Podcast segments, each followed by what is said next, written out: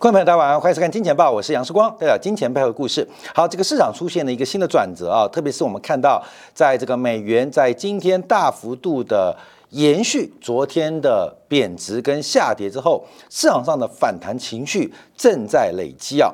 我们在上礼拜三跟上礼拜五特别连续两集啊，没有连续啊，用两集的方式跟金铁杆的这个订阅观众来进行分享啊，这个日元的。跌幅满足一百五十一块啊，那从这个跌幅满足可以观察，就是从日元最弱的日元都来到跌幅满足，对于美元相对来讲。汇率是两国货币交换的比率嘛？对于美元的转强，似乎开始期待。但美元转强就引发市场上其他的跟进的定价改变，包括我们看到了加密货币，呃，比特币、以太坊这两天的涨势越来越凶猛哦。尤其从周线的角度当中，是不是代表市场风险偏好正在回归？市场的风险偏好正在回归。那美元由盛而转衰，是不是也预告今年的美国其中选举将会出现？执政党民主党重挫的变化，也可以做出一个价格的领先发现的一个呃这个讯号啊，这个做特别观察。所以短线上的行情，等一下我们在经典部分会进一步来做说明，包括了像台币的看法，在今天台币大幅的升值，像今天啊，我就做了一个很重要的决策，因为呃视光经营的金钱豹这个公司啊，呃也不能做什么这些投资，就是。只能搞美元台币，美元台币嘛。那今天早上啊，其实我们就把这个呃本月的收入换成台币。那为什么今天换呢？哎，为什么不上礼拜五换呢？嘿，因为 Google 啊，Google 等一下讲 Google 财报哦，因为 Google 昨天才把钱给我，所以我早今天早上赶快去换啊。没有想到应该换到了这个台币对美元，就美元对台币的波段高点。那这些是为什么？等一下今天讲，我们从汇率市场还有从宏观角度来进行分析。好。所有的价格波动啊，其实常常是随机的。我们大部分的预测价格的这个呃观察，它都是一个随机或是用猜测的，准度其实不太高。对的是运气好，不对是应该的。可是事实上，长期的架构它正在发生。我们今天要讨论，在这一波正在酝酿反弹，美国股市启动反弹之后，到底明年的行情会有什么样发展？我们今天标题要观察全球的核心资产价格。正在启动主跌段的崩溃当中，核心资产的价格、核心资产的市场体系正在进入一个崩溃的循环。那什么叫核心资产？我们知道，从去年开始，尤其今年以来，主要是美国国债大跌嘛。美国国债利率走高，使得国债暴跌啊！对于台湾观众知道啊，保险公司都哇哇叫嘛，这个资本啊损失都非常大啊，就几千亿、几千亿的损失。对于海外观众也知道，像瑞信的暴雷啊，英国养老金暴雷，都是因为国债市场挂了。那国债就叫债嘛，债务市场大幅的减少。哎，要跟大家报告，这个有点是平衡表嘛。左边是资产，右边是债务。从今年年初到现在为止，我们都知道今年是国债屠杀的一年。那我们可以简单解读，代表国债的价格跟市值大幅度的萎缩，国债的代表债务嘛，债务的现值出现非常明显的萎缩，包括用折现率，包括用呃 Q E 的这个结束做观察。债务的规模大幅度萎缩，资产负债表是恒等式，这是全球范围的哦。所以代表在资产负债表的另外一边，也是关屏画面的左边，资产的价格也会跟进大幅萎缩。那目前观察，负债萎缩的速度比资产萎缩的速度来得更快，也就是核心资产目前的崩溃仍然积极的展开。来即展开啊！那我们补充一点啊，对于保险公司就刚好颠倒啊，刚好颠倒，因为他是债权人嘛，所以他的资产崩溃嘛，你懂意思吗？养老金就跟这个全球债务刚好相反，因为这边是债务，全球债务，可债务是？债务是谁借钱给我们的？债权人，所以债权人就是养老金啊、保险基金啊、主权基金啊、hedge fund 等等。所以呃，补充一点，大家了解到，那现在全球的债务已经崩溃。那资产价格必然补跌，而且会持续补跌。那补跌轮到谁？这是我们今天要分析的一个观察。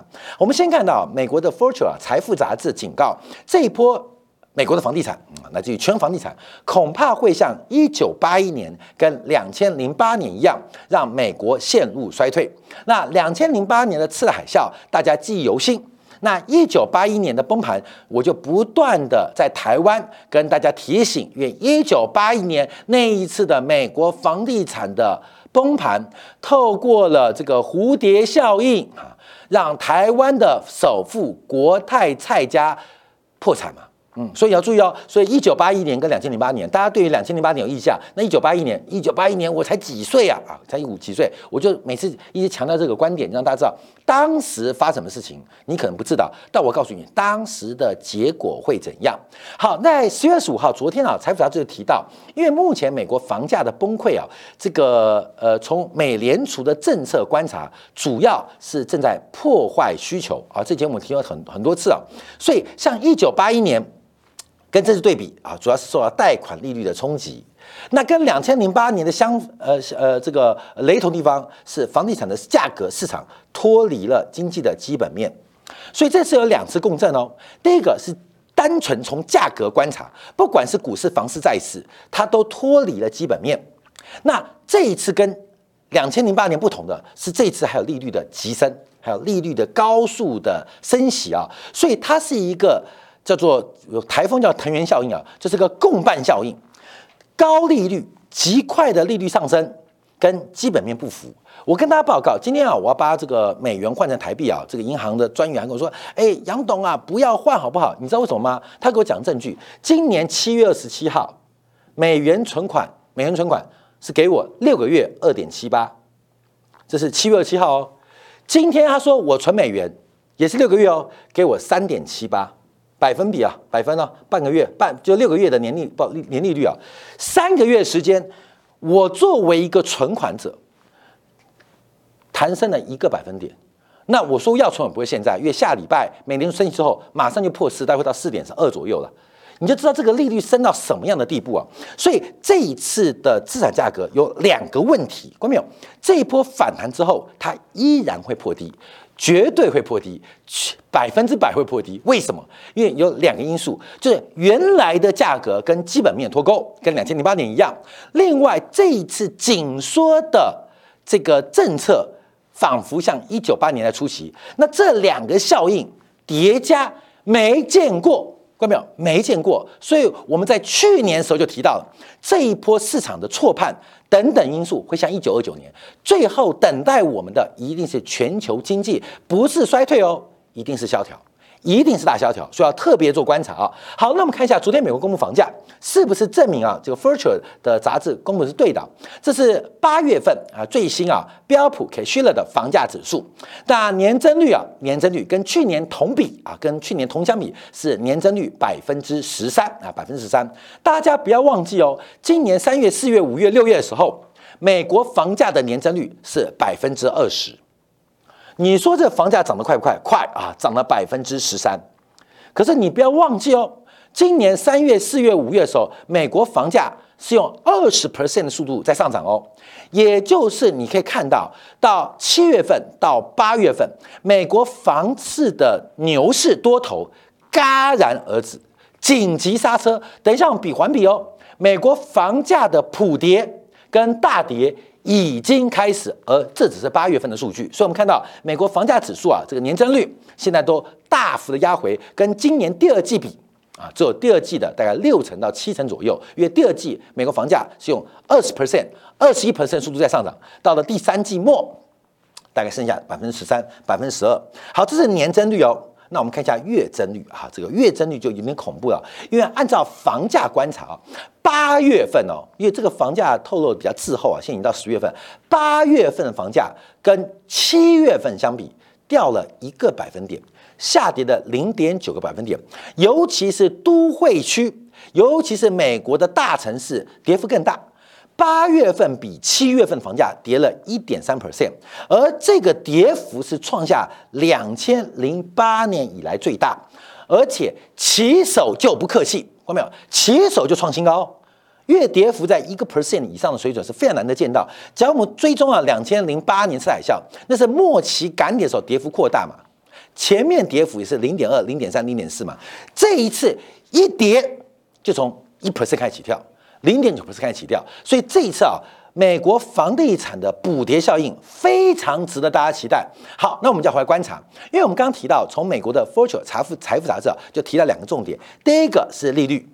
第一个是利率，因为这次升息啊是近五十年来最凶猛、斜率最陡，而且紧缩态度最坚决的。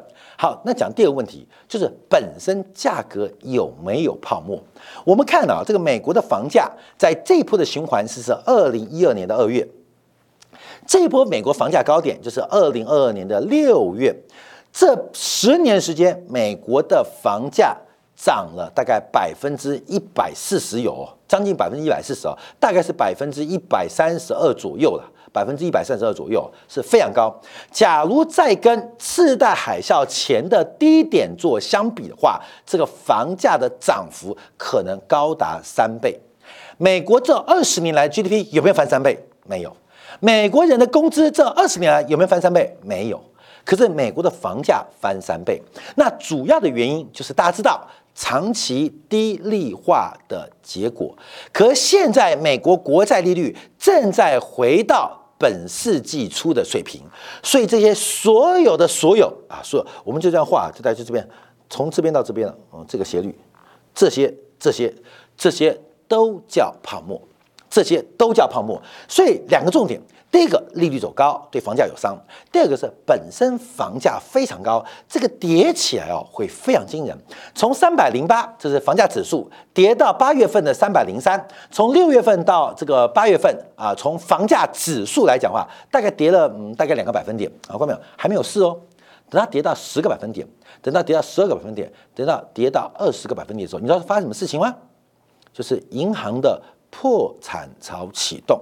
很多人没有印象哦，很多台湾的财经媒体因为记者太年轻，看到大陆什么河南的商业银行被挤兑啊，出现存款诈骗阶段啊，还有人在这个呃我们这个呃 YouTube 的留言问我说：“世光你怎么不解读呢？”我说：“这小巫见大巫，台湾在一九九八年到两千零二年，台湾有十五家新银行倒掉了快三分之一耶。”大家都忘记啊，房价跌两成，就是有银行准备破产被清算时刻。什么时候发生过？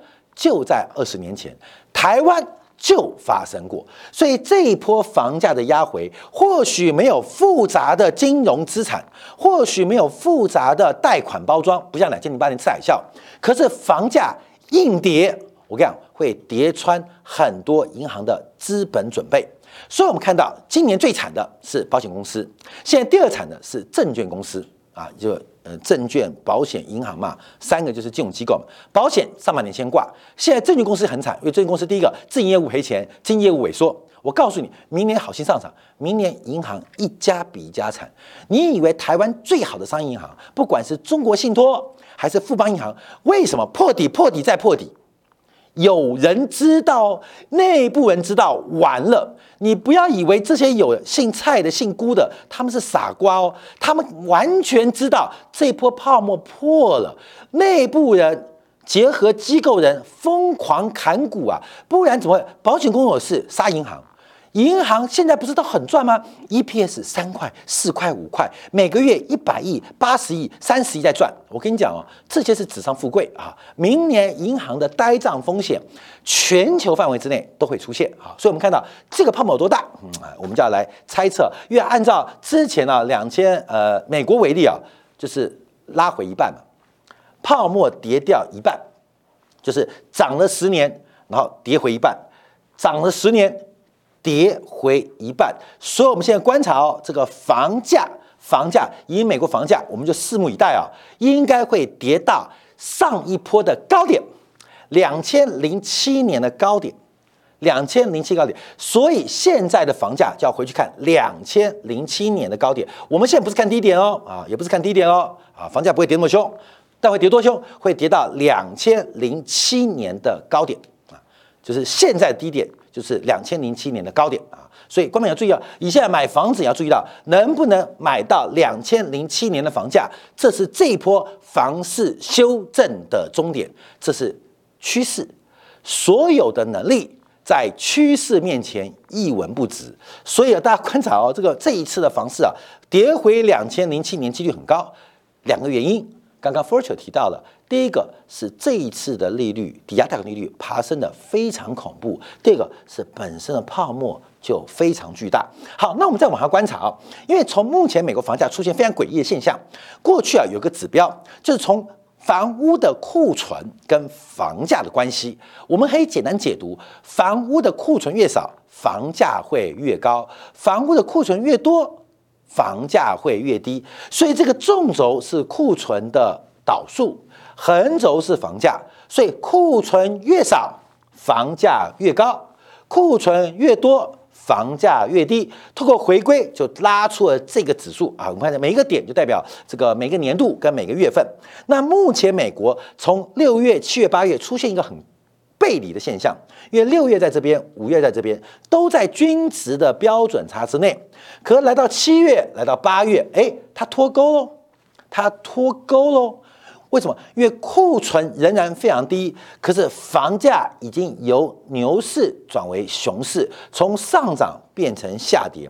而这两个月份的变化要特别做观察哦。为什么？因为这是常态吗？不是。从长期回来，它不是常态。所以一个是房价跌错了，你相信吗？不相信。那第二个就是库存太少了，我们看不到的库存非常的多。它并没有反映在市场当中。华尔街一个谚语：小麦涨的时候买不到小麦，也就是小麦涨的时候，市场小麦都会消失不见啊，变成缺货。当小麦跌的时候，没有小麦。二零二零年的石油结算为负值，跟过去这几周欧洲的天然气结算为负值一样。我跟你讲，当涨的时候买不到。当跌的时候没人要，所以从这个均值角观察，其实从美国乃至于全球，有一些隐藏的库存，并没有在市场当中发生。可是当价格下跌之后，你放心好了，小麦跌的时候会怎样？小麦多到没有人要。所以现在观察，一旦库存出来，那间接会影响到整个作为。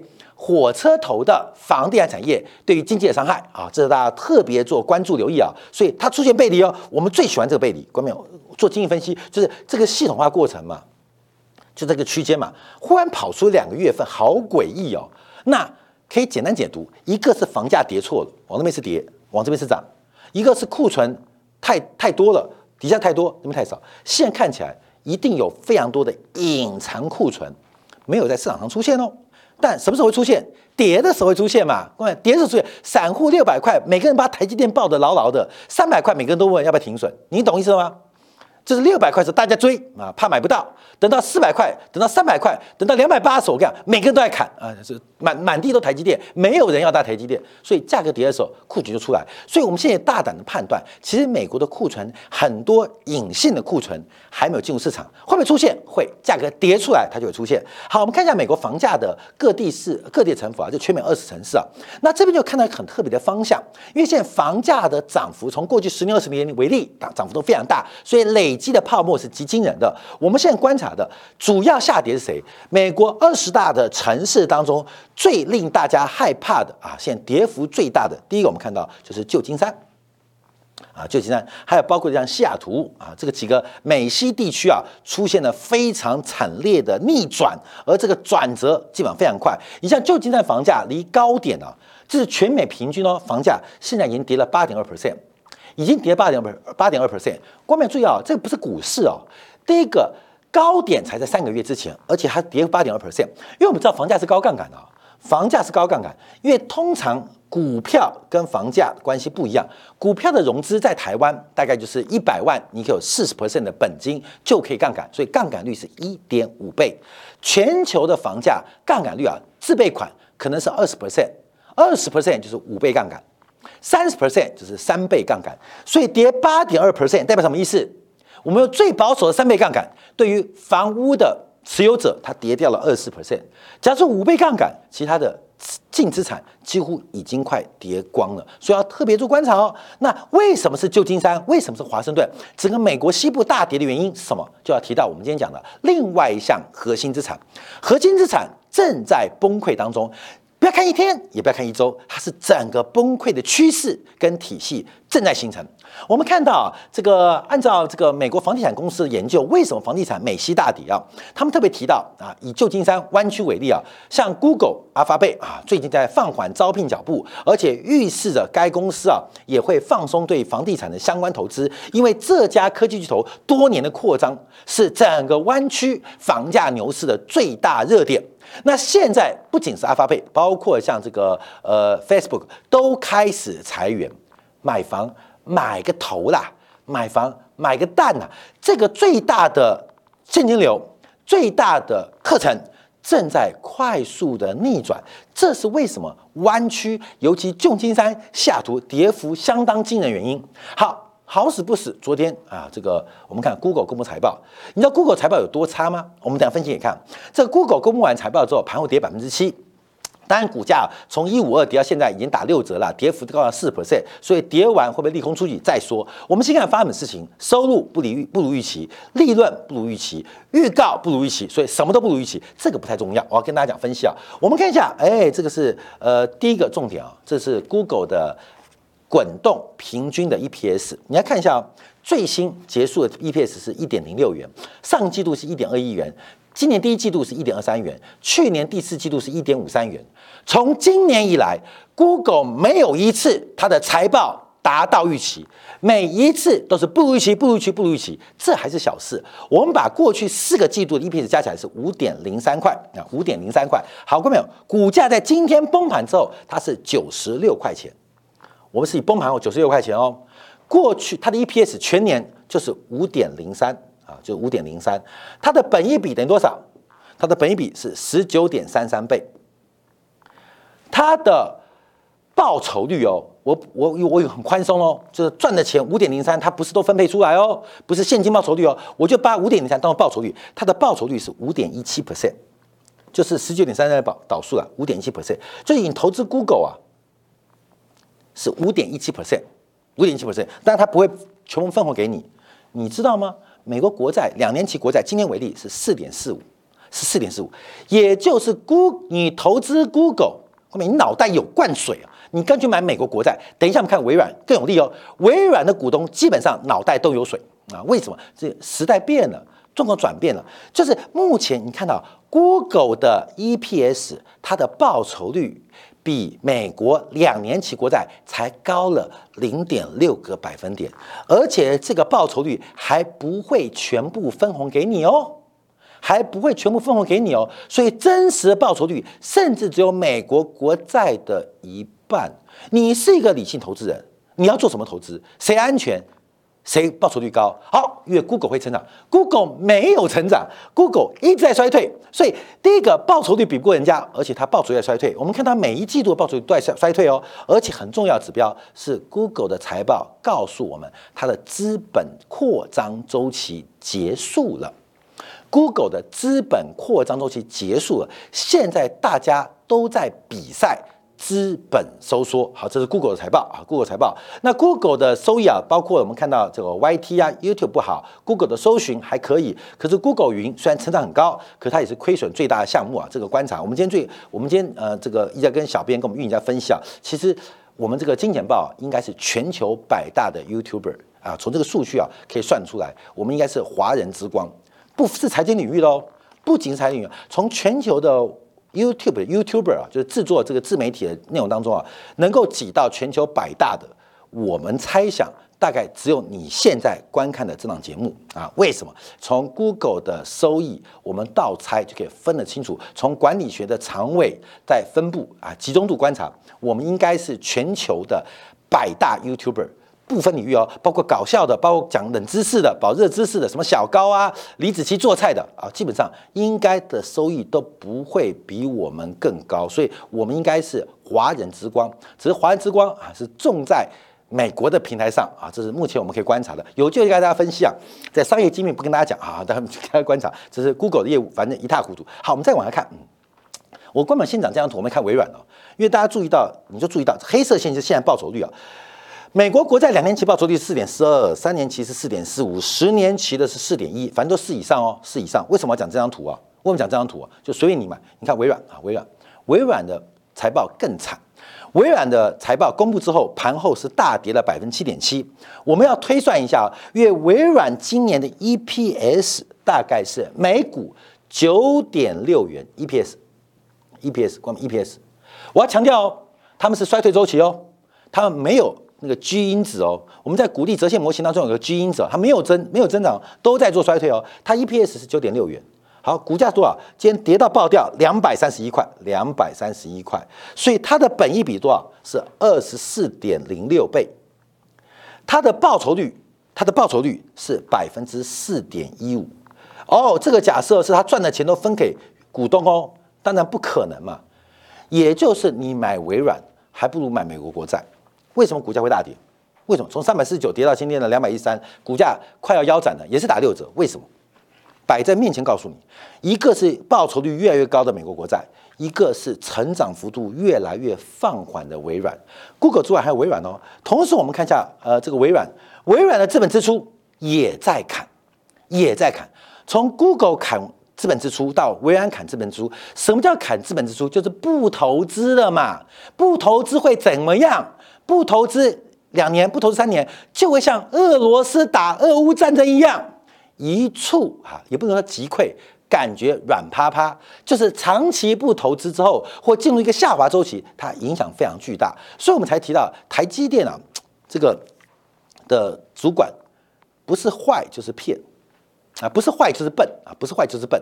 第一个，我们提到，其实从所有资本支出，什么高 HPC 高运算中心，大家都在砍订单。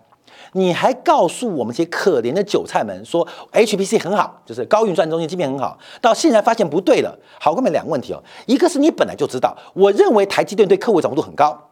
假如是这样，可是魏哲家这种讲法，他就是骗，他叫骗人，骗谁？骗韭菜，骗散户。那可能不骗，看起来不是个坏人，那他是笨。那台积电基本上的整个产业预测的呃单位。是废物，你知道吗？是完完全全的废物，竟然看不到，竟然不知道，他们主要终端的需求正在崩溃，正在融化之中。好过没有？他不管是笨还是坏，你觉得台积电还能当护国神山吗？他笨，他不能当神山；他坏啊，很适合护台湾啊，因为台湾大家都都很坏啊，所以，所以过没有？我们一讲台积电为什么这个股价很烂，它会反弹，没有用，它的。趋势已经过去了，它作为护国山就是山，就变一个石头。什么原因？后面现在证据来了。其实现在最糟糕检讨，你有台积电的股票，你要打电话骂台积电，打电话谷物科骂他。为什么你们不知道？因为判断产业趋势，知道客户的境况跟需求，是他应该掌握得到。他怎么会掌握不到？我一直觉得很怀疑哦，很怀疑哦，所以就笨嘛。那难道是坏吗？不敢说啊，不敢说，是坏吗？嗯，可能是笨哦。反正笨跟坏，一家公司连自己的产业都看不清楚，连三个月之后都看不清楚哦。台积电很扯哦，连三个月，你去倒推嘛。六月份他怎么讲？五月份怎么讲？啊，不要，七月份怎么讲？现在十月份打脸，谁打脸？他自己打自己脸。坏跟笨，关没有？市场很险恶。市场很险恶，你知道吗？那个日本那个叫那个那个大胡子啊，那个日本在地毯翻放那个毒气那什么，那个什么叫麻原彰晃，对不对？对，麻原彰晃嘛，麻原彰晃也是宗教哦。麻原彰晃的信徒是把麻原彰晃当教父哦，看到没有？你不知不觉你就是麻原彰晃的信徒而不自知哦，你相信了一个邪恶组织。不知道是不是哦？因为我不知道是骗还是坏，因为我觉得很奇怪。好，各位，我们从几个角度面向观察。第一个看到他们的盈余都在衰退；第二个，他们的价值基本上为什么会崩盘？因为从整个市场的理性选择，它不值钱。好，核心资产要观察，因为包括它的云服务，包括它的硬体啊，硬体的这个配套的，像 PC 的软件，更重要的是。过去很红几年的订阅制服务，你买 Office 三六五，现在不都是订阅制吗？一年付一次，就不用花五千块，每年付两千块，这样算下来，到底谁赚谁赔？不知道。这个订阅制的潮流正在快速的消退，所以我们提到微软也好，包括了 Adobe 也好，哈，包括很多像 Salesforce 也好，他们现在碰到的一个问题是，这个商业模式出现了风险跟危机，听得懂就听得懂，听不懂就算了。就是他们过去几年赖以为生的订阅制的商业模式，这订阅制不是 Netflix，不是我们订阅视光金钱报的这个订阅制啊，是软体订阅制。现在出现了这个商业模式的危机，就发现出现那个转折，而消费者对这种商业模式开始出现了抗拒跟排斥，这才是微软、Adobe、Salesforce 或 Oracle。最大的风险。好，我们再往看 TI，那 TI 就很诚实啊，各位，人家为什么大嘛？对，因为 TI 是张忠谋的爷爷嘛。这个 TI 训练那么多人，训练了那么多徒子徒孙，其中一个小副总叫张忠谋回回台台湾创业嘛。所以 TI TI 为什么伟大？为什么伟大？不仅训练一个张忠谋，可以训练十个张忠谋，因为他很清楚，早在第二季他就发布预警了，早在 T 二 TI 第二季。就发布预警，就说嗯不太对，不太对。所以美国企业之所以伟大，它不是诚实，他也看得对，他可能是看得对，可能是诚实。所以为什么美国企业，我这边不客气来讲，碾压全球企业，不是看得准，就是很诚实。不是诚实就是看得准，可能两样都存在，可能至少存在一样。好，TI 认为第四季很糟糕啊，尤其他提到这个个人电子产品的需求放落，而且整个工业领域，包括了像电脑、手机的砍单开始，现在只有汽车市场还强劲，汽车市场还会强劲多久？还会强劲多久？后面还会强劲多久？我跟你讲，不会强到多久了。全球的核心资产崩溃之后，你觉得耐久材的景气的热度还能够维系下去吗？所以今天我们花很多时间，我们特别啊，从美国房地产，乃至于全球房地产，从全球最大的科技公司看到了未来的展望。为什么会发生核心资产融化崩溃过程？其中第一个。消费泡沫还有价格泡沫，第二个是全球的货币政策的紧缩，这个方向的改变加速这个泡沫破灭的过程，而且它的低点跟深度一定会超出各位的想象哦。这个特别分享给大家。好，感谢大家收看。稍后经典部分，我们就要分析一下这个美国的消费信心，还有这一波到底会跌多深。那这一波日元的蝙蝠满足带给美元的助力有多大？而美元只涨开始走贬，又会引发怎么样的风险偏好改变？休息片刻，怀做进一步的观察跟掌握。